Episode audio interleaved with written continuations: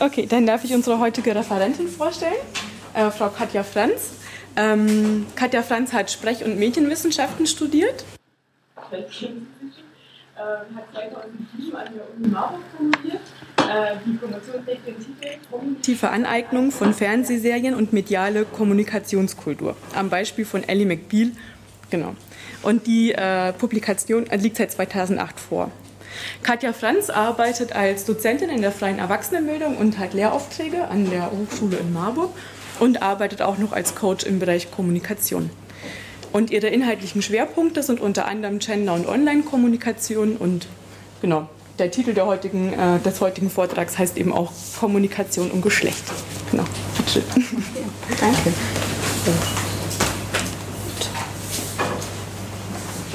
Ja, danke für die Begrüßung. Schön, dass so viele da sind. Ähm, für diejenigen, die das eben schon mitbekommen haben, ich freue mich immer, wenn es um sowas geht wie, wie Stereotype mit, ähm, zwischen Männern und Frauen. Wenn sowas mit Technik passiert, dann ist es gleich wieder so typisch Frau. Ähm, ja, es wird heute ganz viel um diese Stereotype gehen. Und ich hoffe, dass wir so am, am Ende auch ein bisschen gucken können, wie sich jeder da selber einordnen kann und einordnen will.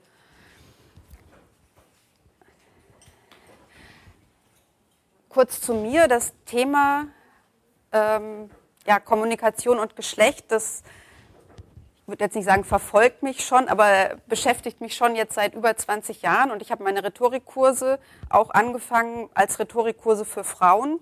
Ähm, damals mit diesem mm, ja, Motivationsbild, sei stolz und kühn und wunderbar. Und ähm, was das mit diesem Wunsch für Frauenrhetorik auf sich hat, ähm, darauf kommen wir dann noch, noch später. Ähm, man, Sie sehen an dem Datum 93, es hat sich seitdem viel verändert, auch an meiner Einstellung dazu, braucht man Rhetorik für Frauen oder nicht. Allgemein zu meinem Vortrag, wenn Sie Nachfragen haben, also Verständnisfragen haben, stellen Sie die bitte möglichst sofort. Wenn es um Diskussionsfragen geht, dann mache ich immer mal kurze Einschnitte, wo Sie dann auch die stellen können.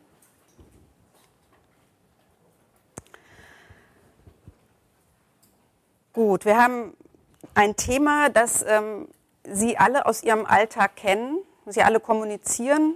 Und, ähm, Sie alle sind mehr oder weniger mit einem Geschlecht identifiziert. Das heißt, ähm, Sie wissen sehr viel über dieses Thema, zum Teil nur wahrscheinlich sehr unbewusst. Ähm, andere Aspekte oder andere Perspektiven darauf sind einmal die, es ist natürlich ein politisches Thema, es ist mit politischen Zielen verbunden, es geht um Gleichberechtigung, zumindest ähm, in den Anfängen war das ein ganz, ganz wichtiger Punkt. Und es geht darum, dass es auch natürlich wissenschaftlich empirische Befunde gibt. Und ich werde jetzt mal gucken, wie wir äh, in den nächsten anderthalb Stunden das so etwas zusammenbringen. Ups. Jetzt kommt eine kleine Einstimmung, wenn es denn funktioniert.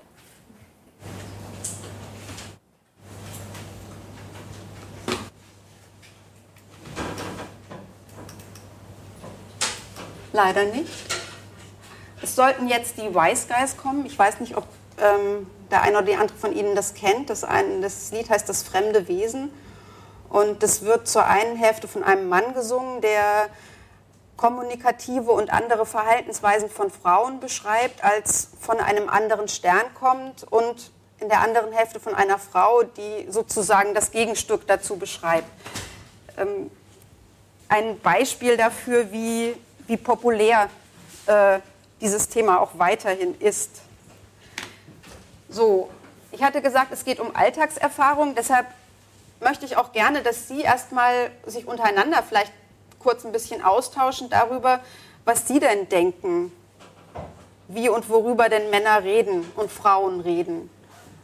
Und ob Sie denn Unterschiede in diesem Kommunikationsverhalten ähm, erleben und welche das denn sind. Also fünf Minuten vielleicht einfach mit den Nachbarn austauschen. Ich merke, es gibt da schon einiges, was, was Ihnen einfällt.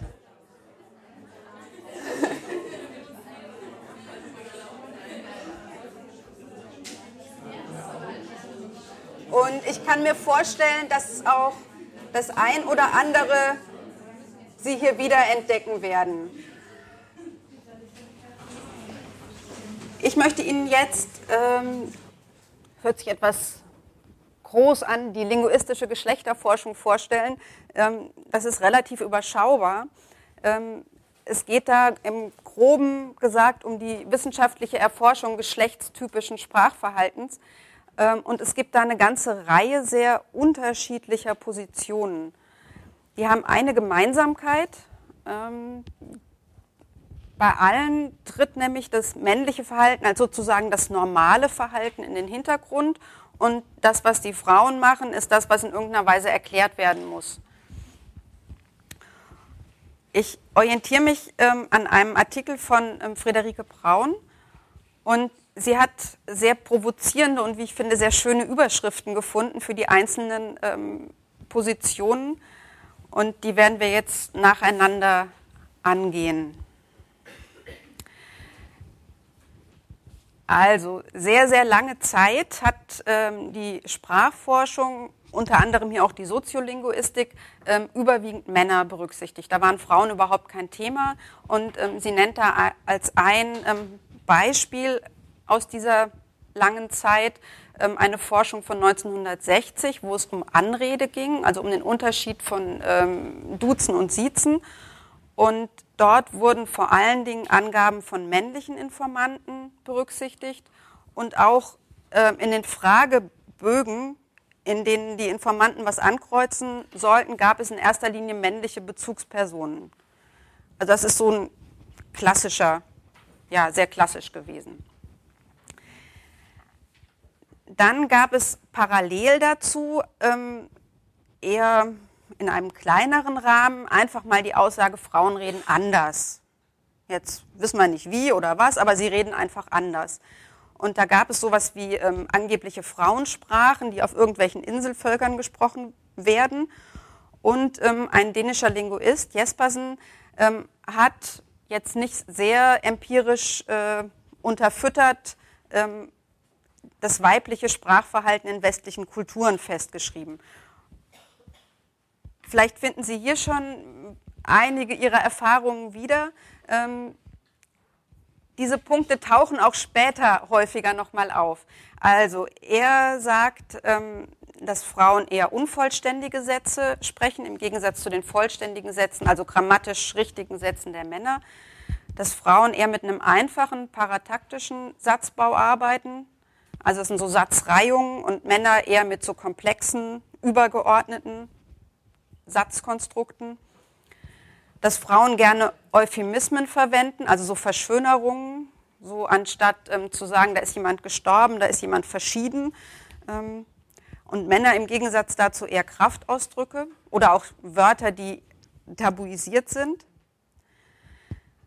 Frauen neigen jetzt nach Jespersen zu verstärkenden Adverbien. Das ist sowas wie sehr und super, riesig, gigantisch würden wir, jetzt wahrscheinlich heute sagen, zu seiner Zeit war es wahrscheinlich eher sehr.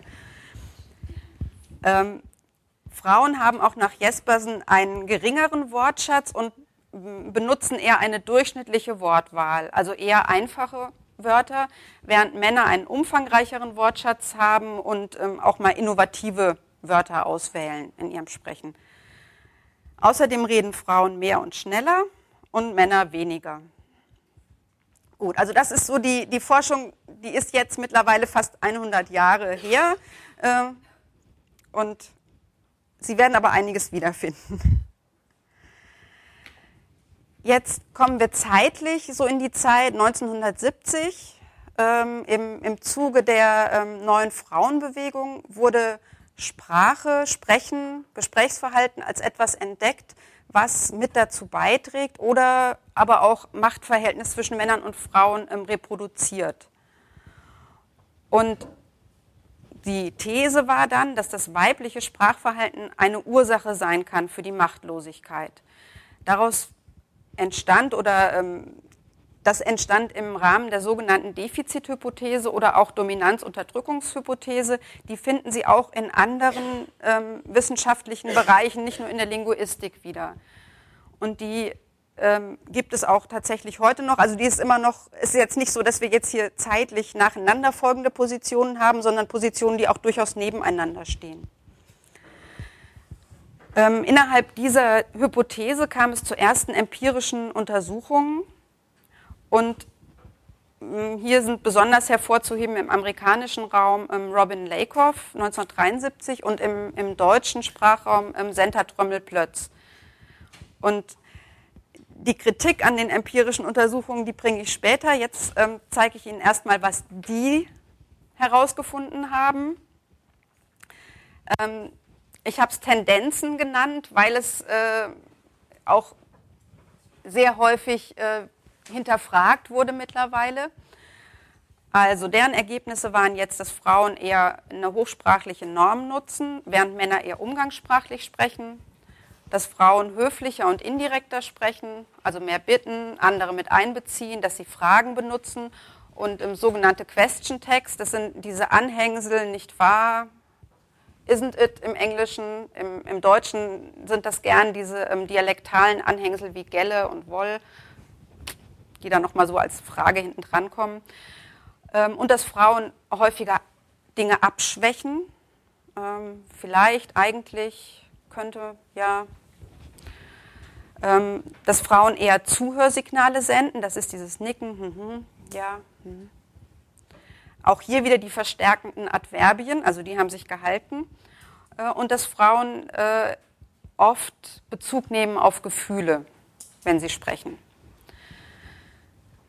Männern wurde jetzt attestiert, dass sie ähm, neben eben der Umgangssprache, dass sie eher direkter sprechen, auch eher mit Befehlen dass sie häufiger und länger reden als Frauen, dass sie dazu tendieren, andere zu unterbrechen im Gespräch, dass sie mehr Ich-Bezüge bringen, Kraftausdrücke, da haben wir das auch wieder mit diesen Tabuwörtern, äh, und dass sie andere eher beurteilen. Gut. Gibt es da irgendwelche Anmerkungen zu? Oder?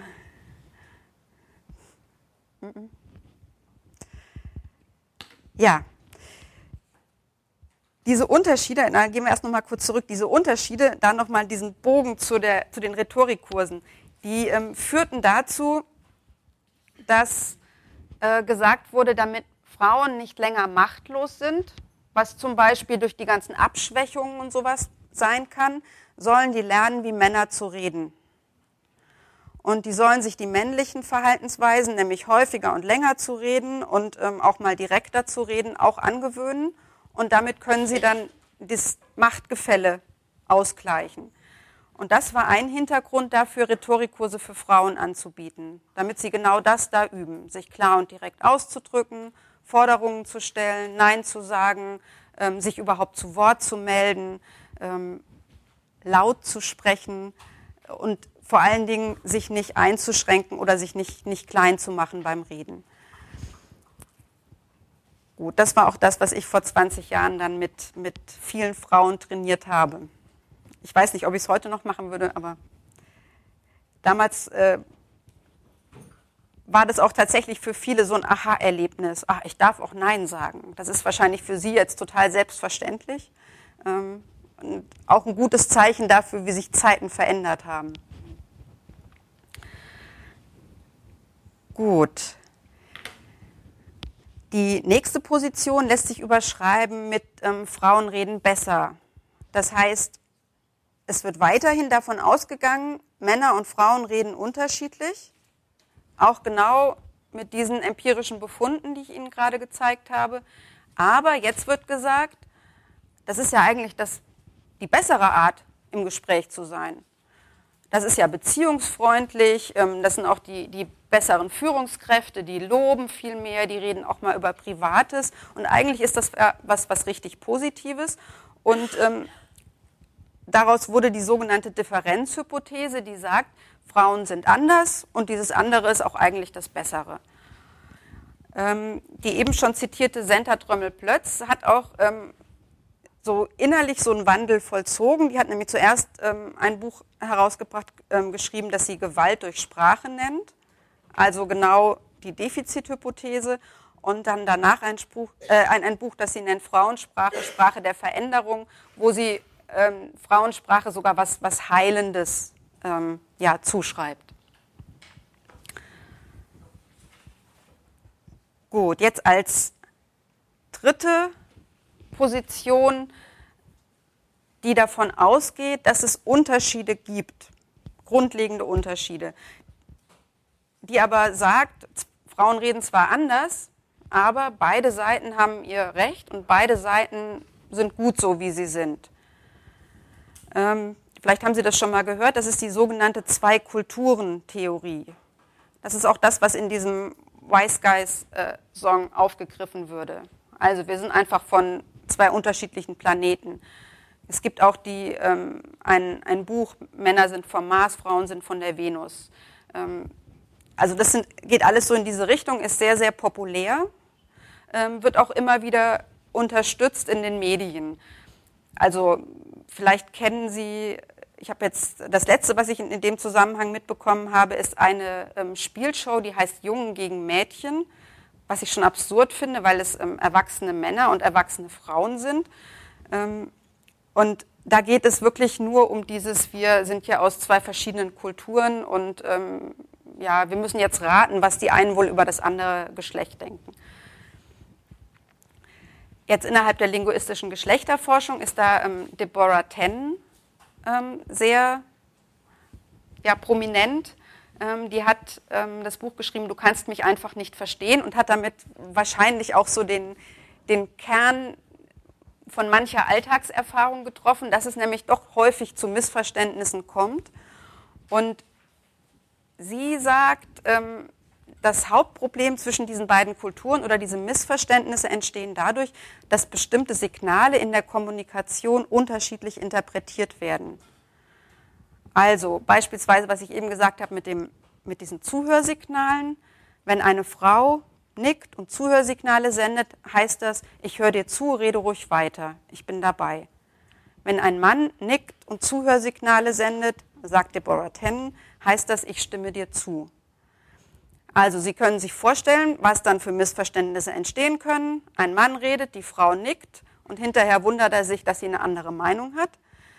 Andersrum, die Frau redet, der Mann reagiert überhaupt nicht und sie sagt irgendwann, warum hörst du mir eigentlich nicht zu? Das ist eine, eins dieser Signale. Ähm, andere Signale sind ähm, das Wort Problem.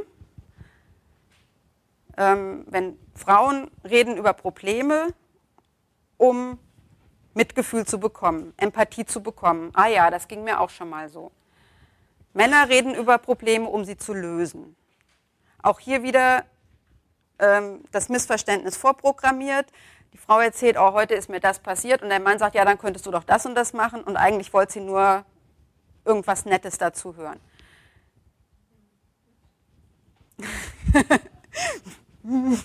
ich sehe Nicken und Kopfschütteln. Ähm, es ist alles nicht meine Meinung, das sagt, das sagt Deborah Tennen. Also das ist mir ganz, ganz wichtig, das nochmal zu betonen. Ähm, ich kenne aber auch diese unterschiedlichen ähm, Signalinterpretationen, besonders am Beispiel der Unterbrechung, jetzt als drittes Beispiel, ähm, während Männer das Unterbrechen im Gespräch eher als einen aggressiven Akt empfinden, weil ihnen jetzt das Rederecht damit abgenommen werden soll, ist für Frauen oftmals ein Unterbrechen so ein Zeichen von, ich bin sehr intensiv mit dabei. Also ich rede quasi mit, so ein Zeichen von Involviertheit.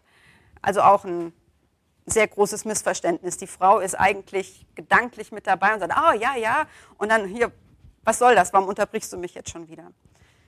Also das als, als drei ähm, Signale, die unterschiedlich interpretiert werden und dann zu Konflikten führen.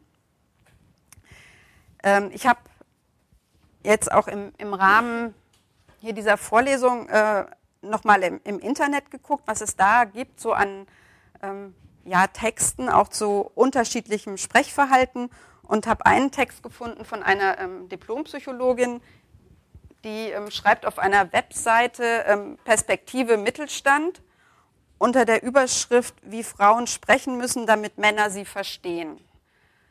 Ähm, und sie gibt unter anderem einen Tipp einen Tipp von Frau zu Frau.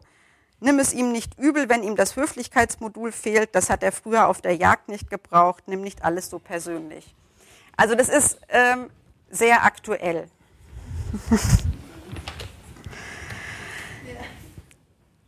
Aus diesen drei Positionen oder innerhalb dieser drei Positionen ähm, lassen sich immer wieder verschiedene Dichotomien finden.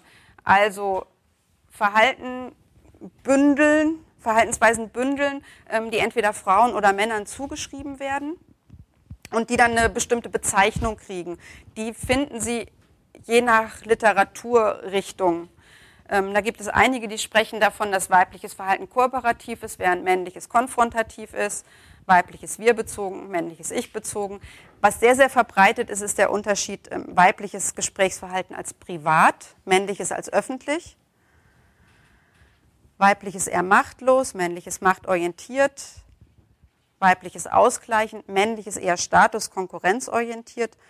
Und ähm, von Deborah Tennen kommt die Dichotomie, ähm, Frauen sprechen eher eine Beziehungssprache, während Männer eher eine Berichtssprache sprechen. Gut, also da kann Ihnen, wenn Sie rumlesen, alles Mögliche von begegnen. Aber wichtig ist immer, es ist immer diese Dichotomie. Also es wird immer in, in Verbindung gebracht mit weiblich-männlich. So, bis hierhin nach diesen ähm, drei äh, Ansätzen, die jetzt wirklich aus der linguistischen Geschlechterforschung kommen. Ähm, bei allen drei ist es so, dass das Geschlecht als wirklich die permanent relevanteste Identitätskategorie gesehen wird. Die ist immer präsent und ähm, die macht unser Verhalten auch aus zweite Ergebnis dieser drei Positionen ist, Frauen und Männer reden ungleich. Sie unterscheiden sich darin, wie sie das bewerten, also mit der Frage, was ist jetzt besser, und sie unterscheiden sich auch darin, wo sie die Ursachen verorten. Da nur ein, einige Hinweise. Ähm, Peace und Peace, das sind ähm, die Autoren, von sehr populär wissenschaftlicher Literatur, ähm, warum Männer nicht zuhören und Frauen nicht einparken können.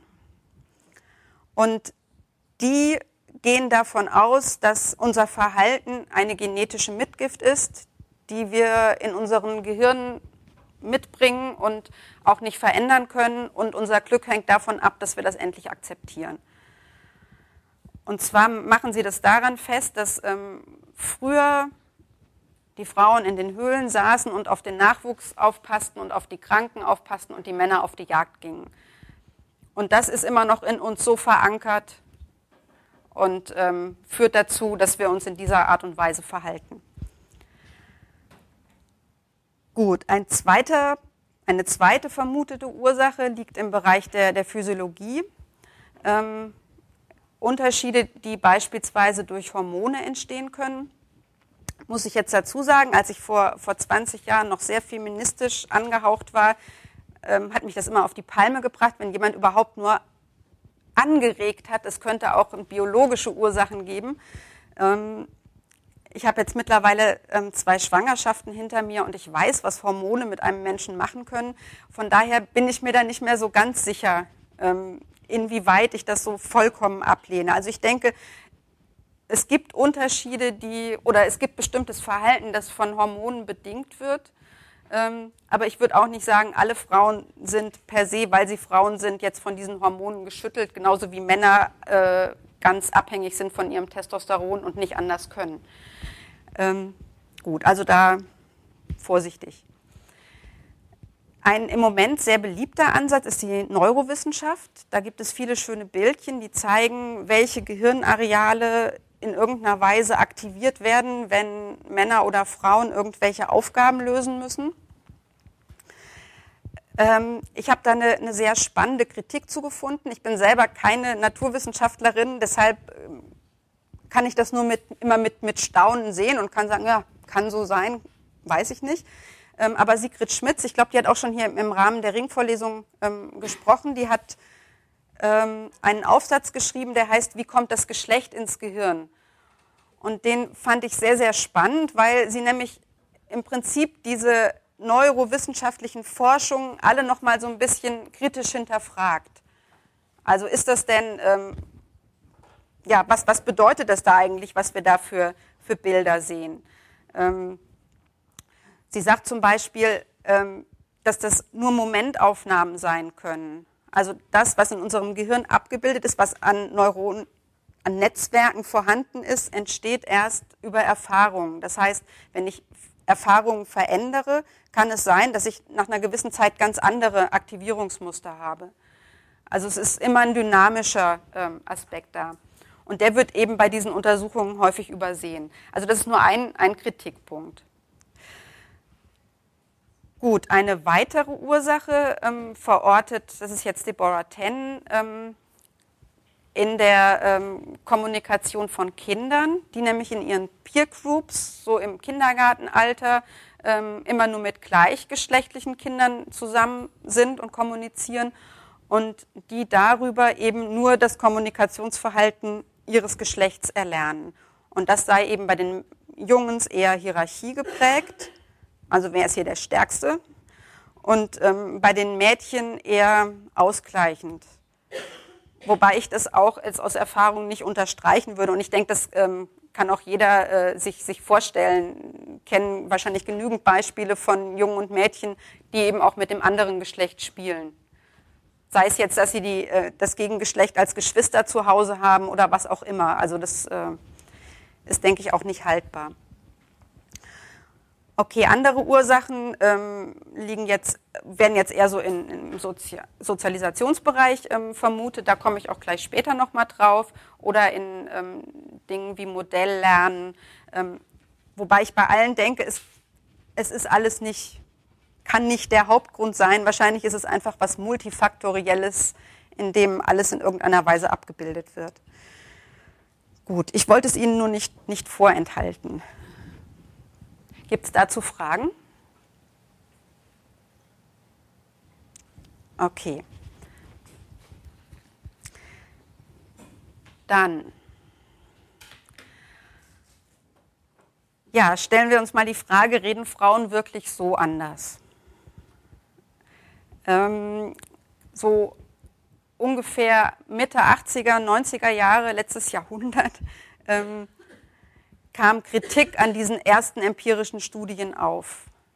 Und eine dieser Kritikrichtungen ging darauf, ähm, dass die Merkmale, die da immer wieder aufgelistet werden, die männliches und weibliches Verhalten unterscheiden, dass die nicht so einfach auf einen Punkt gebracht werden können.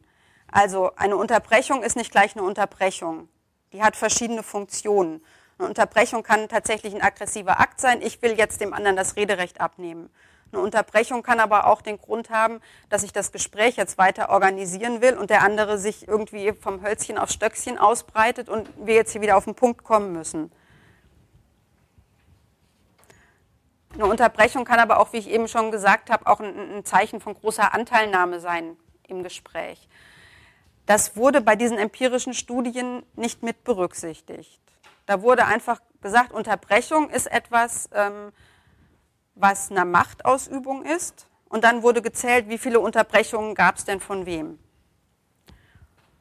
So. Genauso ist es bei den, bei den Punkten ähm, Redeanteil.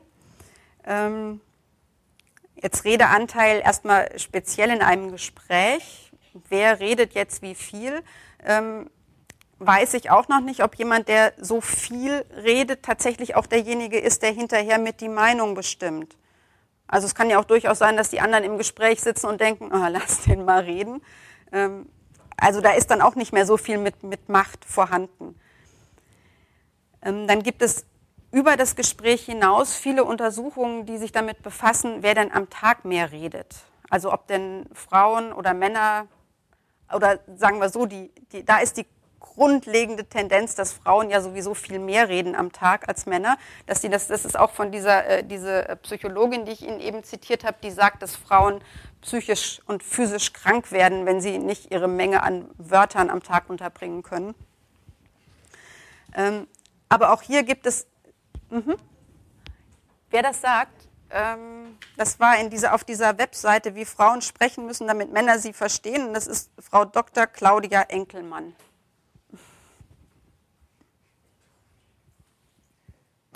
Wohingegen Frauen, die sich nicht aussprechen können, im wahrsten Sinne des Wortes auf Dauer seelisch krank werden. Ja. Gut, es gibt hier sehr viele Untersuchungen dazu und die variieren. Die variieren davon, dass Männer nur bis zu 2000 Wörter am Tag sprechen und Frauen 7000, bis dazu, dass Männer 25.000 Wörter sprechen und Frauen 50.000. Und es gibt aber auch Untersuchungen, die sagen, die sprechen eigentlich fast gleich viel, so um die 16.000 Wörter. Ähm,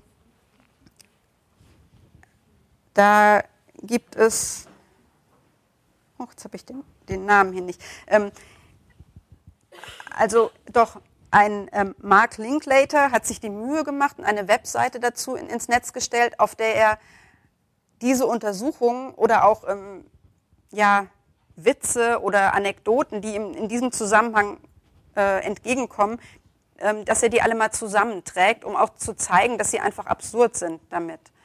Also ich kann wahrscheinlich nicht wirklich feststellen, wer jetzt wie viel redet. Das ist das eine. Das andere ist, dass bei dieser ähm, Untersuchung, wo rauskam, dass Männer und Frauen im Durchschnitt ungefähr gleich sprechen, ähm, ein ganz, ganz großer Unterschied beispielsweise innerhalb der Männern war, wo ein Mann tatsächlich nur 500 Wörter am Tag gesprochen hat und der andere 45.000. Ähm, das heißt auch hier wieder, ähm, diese Spanne innerhalb des Geschlechts ist viel höher als der Unterschied zwischen den Geschlechtern. Gut, also das alles äh, Kritikpunkte an den empirischen Studien. Ähm, und die Frage, muss man das jetzt wirklich einfach so alles übernehmen, wie die das damals behauptet haben? Weitere Kritik ähm, ging auch dahin, dass, dass viele der empirischen Studien ähm, ganz, ganz geringe Datenmengen hatten, zum Teil auch eher aus so einem äh, ja, intuitiven Erschließen, also so ähnlich wie ich jetzt eben Sie gefragt habe, was fällt Ihnen denn ein, wie Männer und Frauen reden, so wurde das zum Teil dann auch gemacht. Ähm, also ist nicht sehr wissenschaftlich haltbar. Eine andere Frage, die sich da anschließt oder eine andere, andere Perspektive ist, dass es auch weitere soziale Merkmale gibt, jetzt außerhalb des ähm, Geschlechts, die das Verhalten noch sehr viel stärker bestimmen. Also beispielsweise Bildung. Ähm, was da immer wieder gerne angeführt wird, ist, ist wenn Sie ähm, den Gesprächsstil von zwei Akademikerinnen miteinander ähm, vergleichen mit dem Gesprächsstil von zwei ähm, gelernten Verkäuferinnen. Das ist unterschiedlicher, als wenn Sie vergleichen Akademikerin, Akademiker, Verkäuferin, Verkäufer. Und aus diesem ähm, Gedanken heraus kam die Idee, ähm, von weiblichen und männlichen Registern zu sprechen. Das heißt, es gibt ein bestimmtes Verhalten, bestimmte Verhaltensweisen, die werden eher diesem weiblichen Register zugeordnet und die können mehr oder weniger ähm, auch tatsächlich zum Tragen kommen, jetzt je nach Kontext und je nachdem, welcher andere, welches andere Merkmal im Vordergrund steht. Ähm, die können aber auch eher in den Hintergrund treten. Und das ist jetzt ähm, sozusagen der Übergang zu ähm, einer zu einer Position, ähm, über die ich jetzt ein bisschen länger reden möchte. Das ist der ähm, sogenannte Doing Gender Ansatz. Überschrieben von Friederike Braun, wer anders redet, ist eine Frau. Ähm, der ganze Ansatz ähm, fußt auf Soziologen, nämlich auf Harold Garfinkel, der eine relativ oft zitierte Studie gemacht hat, Ende der 60er Jahre, die sogenannte Agnes-Studie. Und zwar geht es da um einen Transsexuellen, der eine Umwandlung von Mann zu Frau vorgenommen hat. Und Garfinkel hat jetzt ähm, beobachtet, wie sich Agnes sozusagen in ihr neues Leben eingefügt hat. Dass sie zum Beispiel lernen musste, ähm, in Diskussionen weniger aggressiv zu sein. Ähm, und daraus ist dieser Gedanke entstanden, aha, das ist ja eigentlich ein Verhalten, was man sich aneignen kann. Also nichts, was jetzt wirklich irgendwie mit uns ähm, physiologisch verbunden ist, sondern ähm, es wurde dann so benannt, eher eine ähm, Methode der Geschlechterinszenierung, die eben an eine ganz bestimmte Kultur gebunden ist. Ähm, der andere Soziologe, auf dem das äh, Ganze beruht, ist Irving Goffman. Ähm, der hat zwei Werke geschrieben, in denen es um das Geschlecht geht, einmal Interaktion und Geschlecht und ähm, Geschlecht und Werbung. Und ja, er sagt eben auch, das Ganze ist eine Inszenierung und auf diesen beiden fußt jetzt eine Unterscheidung, die für Sie alle vermutlich schon ganz normal ist, nämlich die Unterscheidung zwischen Sex und Gender. Sex als etwas, ähm, was unser biologisches Geschlecht ist und Gender, das sogenannte soziale Geschlecht, also dann diese kulturelle Überformung des Geschlechts.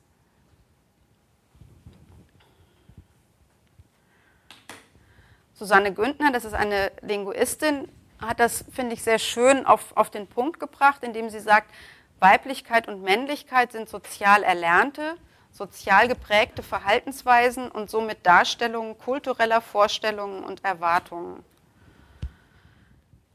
Das heißt, ich erwerbe dieses Wissen um diese Verhaltensweisen oder wie ich mich zu verhalten habe äh, in meiner alltäglichen Interaktion. Und ich muss das aber auch immer wieder in jeder Kommunikation herstellen und bestätigen.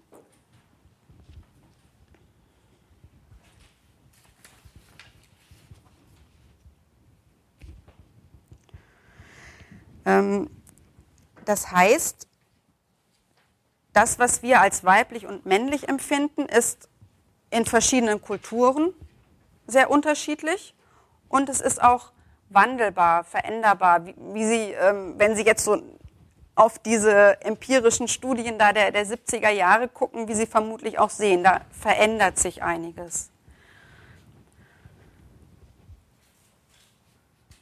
Und der dritte Punkt ist, es gibt auch keinen zwingenden Zusammenhang. Also wenn ich von meinem physiologischen Geschlecht her weiblich bin, heißt das nicht, ich muss jetzt zwingend mich auch weiblich verhalten, sondern ich habe eine Freiheit.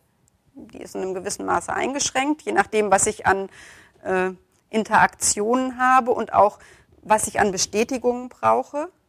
Ähm, aber ich habe diese Freiheit erstmal grundsätzlich.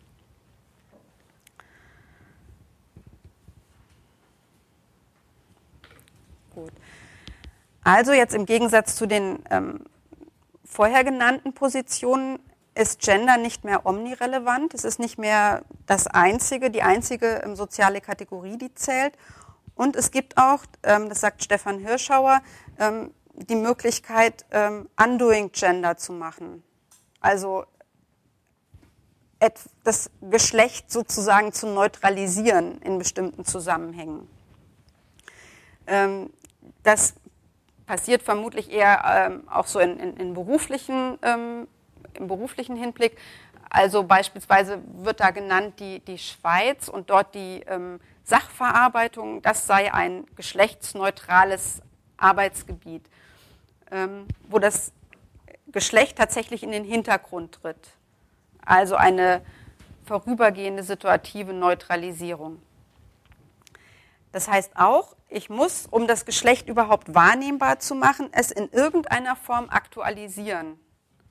Entweder selber aktualisieren oder äh, das Geschlecht von jemand anderem zuschreiben lassen. Und das kann beispielsweise über die Anrede geschehen. Und das ist jetzt somit mit graduellen Unterschieden. Wenn, ich, äh, wenn jemand zu mir sagt, hallo Katja, dann schwingt das Geschlecht nur in meinem Vornamen mit, der ja ähm, in unserem System weiblich sein muss. Wenn jemand sagt, guten Tag, Frau Franz, dann haben wir schon das mit der Frau schon eine etwas deutlichere Benennung drinne. Und wenn jemand im Gespräch zu mir sagt, Sie als Frau müssten das doch so und so, dann ist es eine ganz explizite ähm, Aktualisierung von Geschlecht, wo auf einmal Geschlecht eine ganz wichtige Kategorie ist, mit allem, was da an kulturellen Formen dabei ist.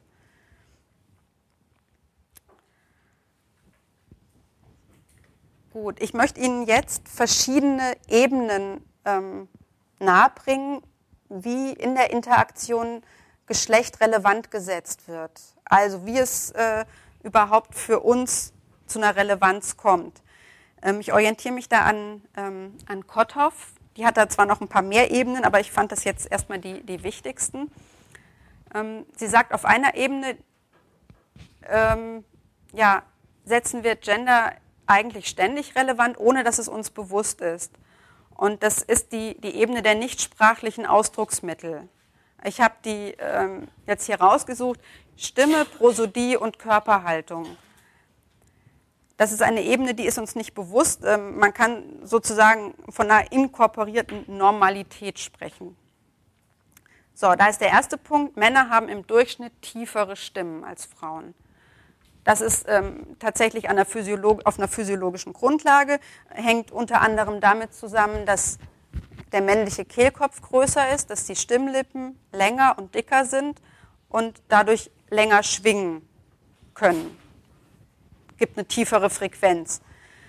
Während die weiblichen Stimmlippen eben kürzer sind, schneller schwingen und eine höhere Frequenz erzeugen. Allerdings ist dieser Unterschied zwischen männlichen und weiblichen Stimmen in der Stimmhöhe auch in den, zwischen den Kulturen wieder unterschiedlich. Das heißt, auch hier gibt es tatsächlich so kulturelle Überformungen. Ähm, mit dieser tiefen Stimme werden ganz bestimmte Dinge assoziiert, nämlich ähm, Glaubwürdigkeit, Seriosität, ähm, klingt auch häufig einfach entspannter, hat was damit zu tun, dass tatsächlich dann weniger Anspannung im, im Kehlkopf ist. Ähm, so dass jetzt, wenn Sie mal darauf achten, Nachrichtensprecherinnen häufig auch mit tiefen Stimmen sprechen.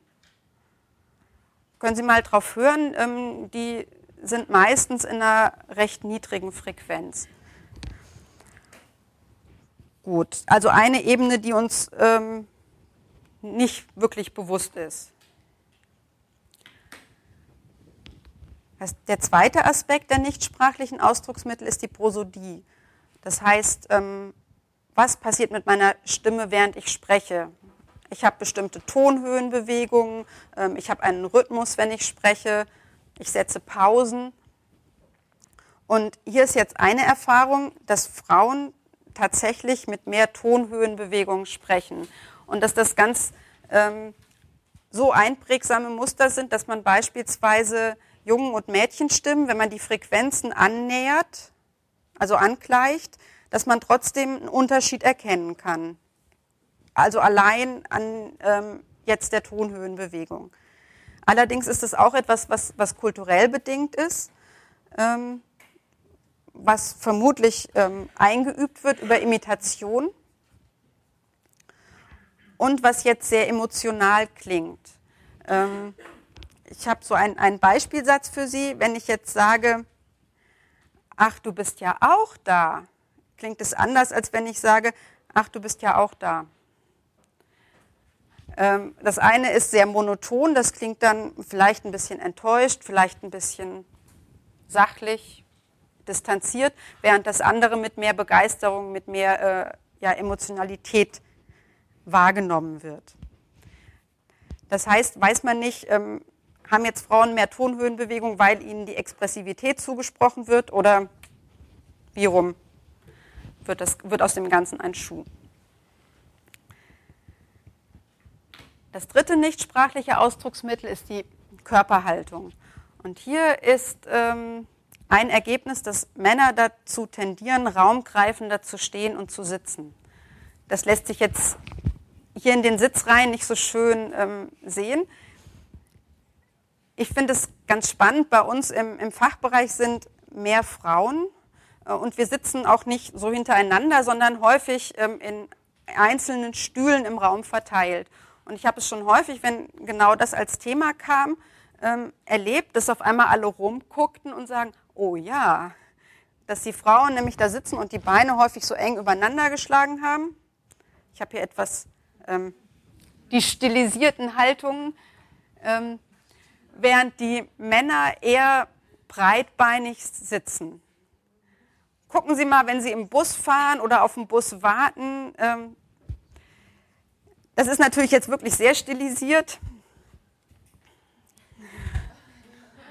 Können Sie das sehen? Ich weiß nicht, man kann, glaube ich, die Kniehaltung des Mannes nicht sehen. Also er sitzt wirklich so mit dem Bein angewinkelt da. Und als ähm, auch etwas, was ich jetzt ähm, aus nur aus meiner Erfahrung ähm, aus, aus verschiedenen Rhetorikkursen kenne, ist, dass Frauen wirklich dazu tendieren, sich mit geschlossenen Beinen vor eine Gruppe zu stellen zum Reden. Was heißt, sie machen sich sehr schmal, sie machen sich klein, also nehmen wenig Raum und sind dadurch auch weniger standfest. Die anderen Fußbewegungen sind häufig gekennzeichnet dadurch, dass irgendwo abgeknickt wird. Ja, oder auch so eine leichte Drehung da ist. All, alles äh, Aspekte, die Sie erinnern sich an den, an den stehenden Mann. Ähm, ein Mann, ein Wort. Gut. Die zweite Ebene, neben diesen eher unbewusst verlaufenden, ist etwas, was auch noch meist unbewusst verläuft, nämlich das, worüber, wir, worüber ich eben eine ganze Weile gesprochen habe, die differenten Gesprächsstile. Ähm, hier hat Kotthoff selber ähm, eine Untersuchung gemacht, auf die sie sich immer wieder bezieht. Und zwar hat sie verschiedene Talkshows untersucht und hat ähm, darauf geachtet, wie jetzt ein Expertenstatus hergestellt wird. Und hat dann auch geguckt, von wem der Expertenstatus hergestellt wird. Also Expertenstatus heißt, ich kenne mich hier aus auf dem Gebiet. Und häufig ist das ja bei Talkshows auch so, dass tatsächlich die Leute eingeladen werden, die sich auf dem Gebiet auskennen. Da hat sie jetzt äh, einen Unterschied festgestellt in der Art und Weise, wie Männer in diesem Expertenstatus auftreten, dass sie nämlich eher Monologe halten und Belehrungen liefern. Ich weiß, wovon ich rede. Ähm, während Frauen eher Beobachtungen schildern. Ja, das ist mir auch schon mal erlebt, so wie ich das eben auch gemacht habe, ist meine Erfahrung. Ich hätte auch sagen können, das ist so. Das war sehr weiblich. Ähm, oder genau von persönlichen Erfahrungen sprechen. Ähm, der Haken dabei ist, dass dieses Verhalten eher einer individuellen Fähigkeit zugeschrieben wird. Also ähm, ich kann mich erinnern, als ich studiert habe und in Diskussionen, ähm, wo es darum ging, ähm, warum Frauen machtloser sind, es häufig darum ging, es mangelt euch doch einfach nur an Selbstbewusstsein. Äh, also so dieses Schieben auf, eine, auf ein individuelles Problem. Sei du ein bisschen selbstbewusster, dann klappt das auch schon. Allerdings hat jetzt Kotthoff auch festgestellt, dass dieser Expertenstatus auch fremd induziert ist. Also, dass äh, beispielsweise durch die Moderation, meistens waren das Moderatorinnen, ähm, dass die Männer und Frauen auch unterschiedlich anspricht. Also, dass sie genau dieses sagt, ähm, zur Frau gewandt, ähm, wie haben Sie das denn erlebt? Während sie zu dem Mann sagt, ähm, was meinen Sie dazu? Das heißt, auch hier wird die Rolle nicht nur von einem selbst gemacht, sondern auch von außen. Das heißt, ähm, es wird deutlich, es ist eben nicht irgendwie ein individuelles Problem, sondern es ist tatsächlich eine soziale Kategorie, um die es geht. Gut, die dritte Ebene, auf der Sie das Geschlecht relevant setzen, ist, wenn Sie ganz intentional Gender tun, sozusagen. Ähm, das kann einmal sein, indem man es thematisiert. Also solche Benennungen, das war wieder typisch Frau, Mädchen tun das nicht. Oh, der ist ja ein richtiger Junge. Ähm, Kontaktanbahnungsmuster, das ist etwas, ähm, da hat Goffman sehr viel zu geforscht oder auch geschrieben. Aber auch Höflichkeitsrituale, solche Dinge wie der Mann hilft der Frau in den Mantel oder hält die Tür auf. Wobei man da auch wieder dann vorsichtig sein muss. Ich hatte jetzt ähm, eine Situation in der Filfak, wo ich mit, einer, mit einem Kaffeebecher an die Tür kam und mir ein Mann die Tür aufhielt und wo ich mich dann gefragt habe, macht er das jetzt, weil ich eine Frau bin? Oder macht er das, weil er einfach ein höflicher, rücksichtsvoller Mensch ist, der gesehen hat, dass ich was in der Hand habe? Ähm, also das muss man auch gucken, wie man es dann einordnet. Und eine dritte Ebene, auf der man intentional Gender tut, ähm, ist in dem Fall die Körperstilisierung, ja, also alles, was an Differenzen vorhanden ist, auch betonen. Ähm, auch hier gibt es äh, Graduierungen, also beispielsweise kann man vermutlich einen Unterschied sehen, ähm, wie das so tagsüber im beruflichen Studienzusammenhang ist oder wenn man abends weggeht. Da gibt es dann nochmal unterschiedliche Arten der, äh, der Stilisierung. Gucken Sie gerade, was Sie anhaben. Okay. Ähm, aber hier hat es auch häufig tatsächlich den Grund, nämlich ähm, es geht um Erotik. Also das heißt, da soll was betont werden, um tatsächlich auch den Unterschied zu haben. Also da soll Gender auch wirklich relevant gesetzt werden. Ähm, ich habe Ihnen jetzt ähm, ein Beispiel mitgebracht, so wie das ja häufig ist, wenn man sich wieder mit, mit Themen beschäftigt, dann fallen einem Situationen auf. Und ich hatte in der letzten Woche einen, einen Workshop, wo es um ein genderneutrales Thema ging. Da waren alle Personen eher über eine andere Kategorie ähm, eigentlich identifiziert. Die waren nämlich alle da als Mitarbeiter und es ging darum, sich im Gespräch mit ihrem Vorgesetzten zu schulen. Das heißt, das ist eigentlich die wichtige Kategorie in dem Fall gewesen. Und Geschlecht war auch überhaupt nicht Thema, bis zu einer Situation, als ähm, mehrere Personen vor so einer Pinnwand standen und Karten anpinnten und eine Frau dann zu einem Mann sagte, so, jetzt musst du dich mal hinter den Frauen anstellen. Und er dann sagt, ja, das muss ich doch immer. Das ist genauso ein Punkt, wo in einer eigentlich neutralen Situation Geschlecht auf einmal relevant ist, obwohl es überhaupt nicht sein muss. Und ähm, ich habe mich gefragt, was das da soll. Also einmal, wie ich hier sagte, mit den Körperstilisierungen kann es natürlich im Dienste der Erotik sein. Das hatte ich jetzt nicht den Eindruck. Ähm, wobei natürlich so ein bisschen Shakern kann auch ganz erheiternd sein. Ähm, ich hatte eher den Eindruck, es geht nochmal darum, auch nochmal eine andere Form von Status und Hierarchie auch klar zu machen. Wobei ich es sehr spannend fand, dass das von der Frau kam. Also äh, ja eigentlich so ein, ähm, jetzt musst du dich mal anstellen, du, der eigentlich in der Hierarchie der Höhere bist und jetzt bist du mal derjenige, der untergeordnet ist. Ähm, ja, meine, meine Anregung an Sie, achten Sie mal drauf auf solche Situationen. Das gibt es häufiger, als man, als man denkt.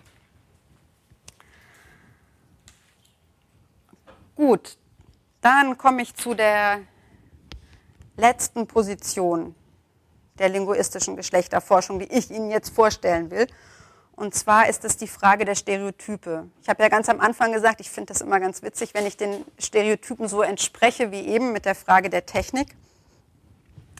Ähm, Anja Gottburgsen ist dem nachgegangen, äh, nämlich der Frage, was machen denn die Stereotype im Gespräch, in der Kommunikation? Und sie hat jetzt erstmal so als grobe Aussage gesagt, die Unterschiede in dem Verhalten, die sind eigentlich gar nicht unbedingt objektiv vorhanden, sondern die entstehen erst in der Wahrnehmung der anderen. Das heißt, ich nehme eine Person als Mann oder Frau wahr und das aktiviert ganz bestimmte Vorstellungen und Erwartungen bei mir. Und dann verhält sich diese Person und ich beurteile jetzt dieses Verhalten eben nach meinen Vorstellungen. Und ich pick mir auch genau das aus dem Verhalten raus, was ich erwartet habe. Und das, was nicht passt, das kann ich bis zu einem gewissen Grad einfach übersehen. Oder es sorgt, einer, sorgt für eine Irritation, wo ich dann vielleicht auch mal nachfrage ähm, oder mir da das, das erklären lasse oder was einfach als Irritation bleibt. Sie hat jetzt ähm, auch über eine empirische Studie ähm, ja, Geschlechterstereotype im Zusammenhang mit der Sprache herausgefunden. Ähm, das ist jetzt viel, wo es auch um inhaltliche Fragen geht. Also dieses Frauen reden eher über Kochen, Haushalt, über Mode, Kleidung, über Kinder. Da bin ich sehr ähm, stereotyp entsprechend. Also zumindest, ich rede immer über meine Kinder, das wissen meine Studierenden. Ähm, aber auch, dass ähm, Frauen eher melodisch sprechen. Das ist da, also das ist das, was jetzt ähm, gedacht wird. Wenn jemand an eine Frau denkt, wie die spricht, dann denkt man, dass die melodisch spricht. Also das, was wir eben auch mit der Prosodie hatten. Ähm, eher mit Verkleinerungsformen, dass Frauen eher tratschen, gefühlsorientiert sprechen und sich eher entschuldigen. Während bei Männern eher eine tiefe Stimme assoziiert wird, ähm, eher sexualisierte Kraftausdrücke, technische Ausdrücke und das Thema Sport. Und sie hat ein, ähm, ein ganz nettes Beispiel. Ähm, stellen Sie sich vor, Sie sind auf einer Party, stehen da in der Küche und dann kommt jemand rein und sagt, du da drüben reden Sie über Fußball. was denken Sie, wer jetzt da drüben sitzt? Und bei den meisten werden erstmal vermutlich Männer in den Kopf kommen. Genauso andersrum, da kommt jemand in die, in die Küche und sagt dann, du da drüben reden Sie über Klamotten. Ja, dann vermutlich eher Frauen. Ähm, wichtig ist hierbei, das heißt nicht, dass es tatsächlich so ist, sondern das ist einfach das, was in unserer Erwartungshaltung entsteht. Ähm, sie hat ähm, eine sehr spannende sozusagen Nachfolgestudie dazu gemacht.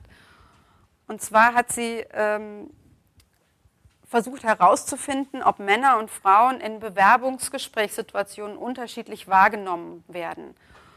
Und dafür hat sie eine schriftliche Textvorlage genommen, die sie Versuchspersonen gegeben hat. Und der Hälfte der Versuchspersonen hat sie gesagt, das war ein Mann, der das gesagt hat. Und der anderen Hälfte hat sie gesagt, das war eine Frau. Das heißt, der Text war vollkommen identisch. Und danach, nachdem die Versuchspersonen das gelesen hatten, sollten sie jeweils daran erinnern, was ihnen noch an Informationen zu den Bewerbern im Kopf war. Dabei wurden bei den angeblichen Frauen vor allen Dingen die Höflichkeitsfloskeln erinnert. Es wurde erinnert, dass die sich wohl kooperativ verhalten hätten, dass die abschwächend geredet haben und verschönernd geredet haben.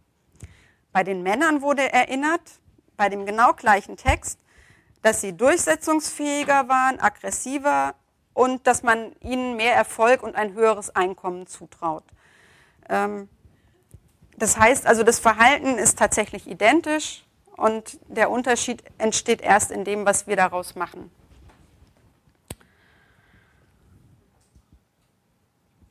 Okay, ein Fazit und nochmal der Versuch auch so ein bisschen auf dieses, es hat natürlich alles auch ein, ein politisches Ziel. Es soll ja auch tatsächlich um, um Gleichstellung gehen, also oder was können wir machen, um da auch ähm, ja, Veränderungen zu erreichen.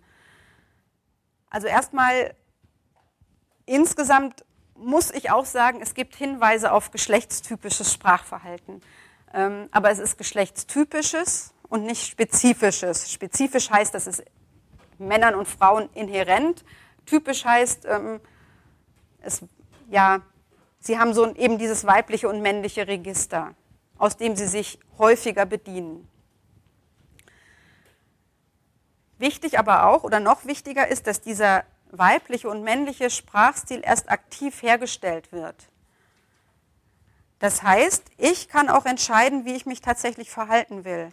Ich kann ganz bewusst Doing Gender machen. Eins meiner Lieblingsbeispiele ist dafür, ich gehe zur ATU, weil ich neue ähm, Lämpchen brauche für mein Auto und, und frage, können Sie mir das einbauen? Ähm, dann mache ich ganz aktiv Doing Gender und habe meistens den Erfolg, ähm, dass ich es nicht selber einbauen muss. Ähm, wenn ich das allerdings in, äh, in dauerhaften Beziehungen mache, komme ich damit vermutlich irgendwann in das Problem, dass ich auch äh, in anderer Weise dann da festgelegt werde, dass ich dann halt immer nett und freundlich und höflich und hilfs ja, hilfsbedürftig bin. Also, ich kann entscheiden, wie ich mich verhalte. Ähm, Stereotype steuern unsere Erwartungen, unsere Wahrnehmungen. Das heißt, ich sollte mir selber erstmal klar machen, was habe ich denn für Stereotype? Was geht denn bei mir für eine Schublade auf, wenn ich höre Frau, Mann? Was passiert, wenn ich irgendein Verhalten erlebe, wenn ich irgendjemanden sehe, wie der auftritt ähm, und das eben nicht in diese Schublade passt? Was passiert dann mit mir? Nächster Punkt, die, das Gesprächsverhalten ist auch in einem hohen Maß von weiteren Faktoren und Kontexten abhängig.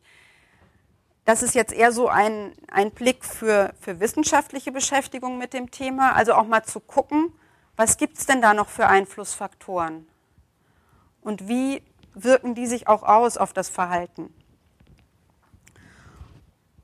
Und auch eher ein, ein Blick ähm, jetzt aus wissenschaftlicher Sicht oder auch aus der, aus der ähm, Sicht der Praxis, ist den Fokus eher auf Gesprächsfunktionen zu richten. Also anstatt zu sagen, das ist männliches Verhalten, zu sagen, das ist statusorientiertes Verhalten und was brauche ich denn, wenn ich mich gerne statusorientiert verhalten will, also wenn ich mich in einer öffentlichen Rede durchsetzen will, was brauche ich dafür? Wie sollte ich dann auftreten? Wie sollte ich mich verhalten? Wie sollte ich reden? Ähm, also das Ganze ablösen von dem, das ist männliches Verhalten.